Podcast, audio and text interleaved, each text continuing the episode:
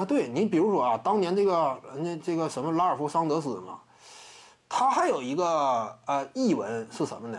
就当年呢，他是盖帽过这个天狗贾巴尔的，就是贾巴尔生涯当中呢被帽次数并不多。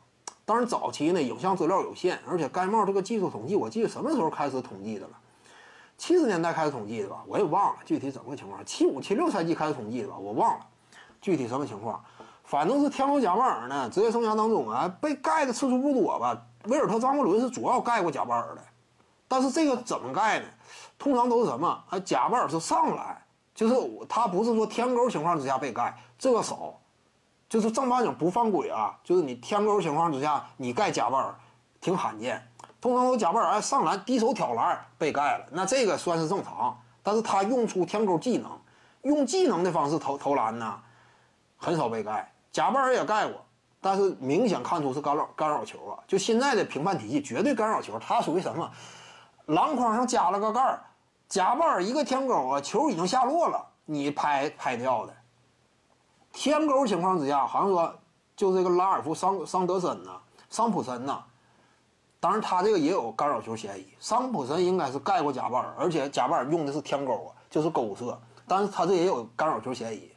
就是贾巴尔这种勾射，如果说你不干扰球的话，几乎没有盖的可能啊，因为他太高了，两米一八嘛，接近呢。贾巴尔啊，太高了，他又是这这种投法，你这真是难盖呀，非常难盖。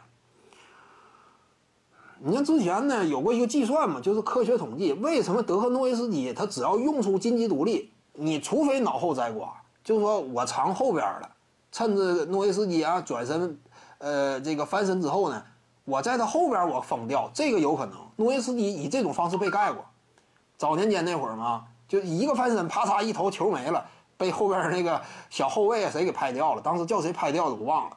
但是你搁正面，你想拍掉诺维斯基那是不可能的。因为之前有个统计，诺维斯基啊，就是科学角度嘛，他以两米一三的身高，金鸡独立的方式，腿又架起来，这给你隔出来一定的空间。